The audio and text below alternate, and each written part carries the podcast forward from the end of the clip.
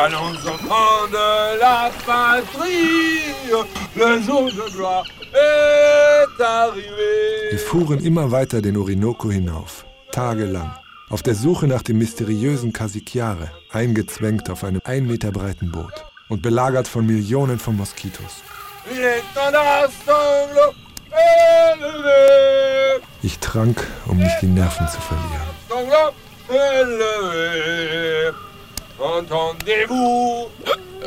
Nehmen Sie sich zusammen, Citoyen. Der Brandwein ist ein Tauschgeschenk. Sehr wohl, Baron de Humboldt. Nur eine Bitte. Könnten Sie veranlassen, dass ein anderer Rhythmus angeschlagen wird? Liberté, Egalité, Fraternité ou la mort.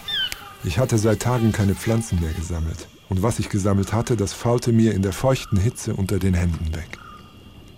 Ich war endlos einsam. Aber Sie waren zu zweit. Sie konnten mit Humboldt diskutieren, konnten neue Pläne schmieden. Sie waren ein Paar, das sagten Sie doch. Verstehen Sie nicht, Senor Darwin? Egal was geschah, er behielt seine Fröhlichkeit. Er strahlte Überlegenheit aus, ständig. Selbst die Moskitos schienen ihn zu meiden, um mich umso stärker zu belagern. Und er bemerkte es nicht einmal. Diese Gelassenheit brachte mich zur Weißglut.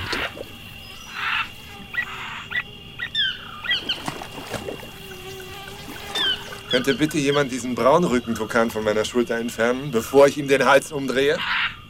Humboldt hatte in jedem verfluchten Urwalddorf ein oder zwei Tiere gekauft. Unser Boot glich einer fahrenden Menagerie. Papageien, Felshühner, Dschungelhennen, dazu Spinnenaffen, Nachtaffen und drei Pinseläffchen.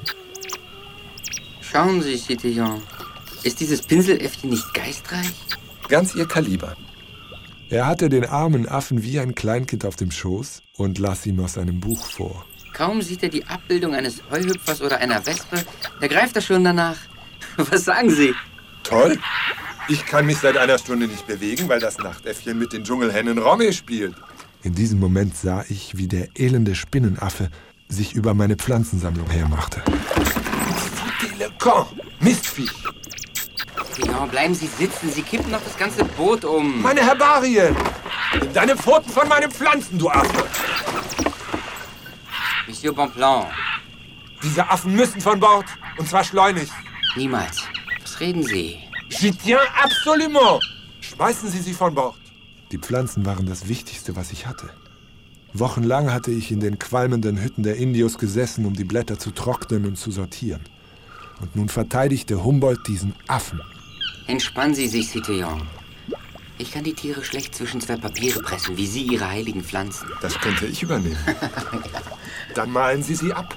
Dabei verlieren Sie Ihre Lebendigkeit. Die werden Sie so oder so verlieren.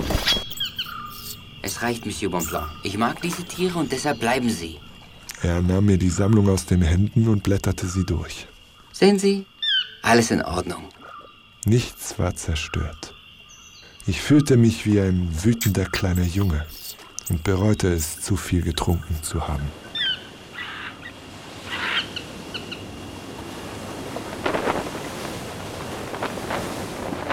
In Boca de Tortuga wollten wir an Land gehen. Es war noch eine halbe Meile bis zum Ufer, als uns der Steuermann mit einem Manöver beeindrucken wollte. Cacha las cabezas. Cambian las velas. Atención. Nee, nee, Vorsicht!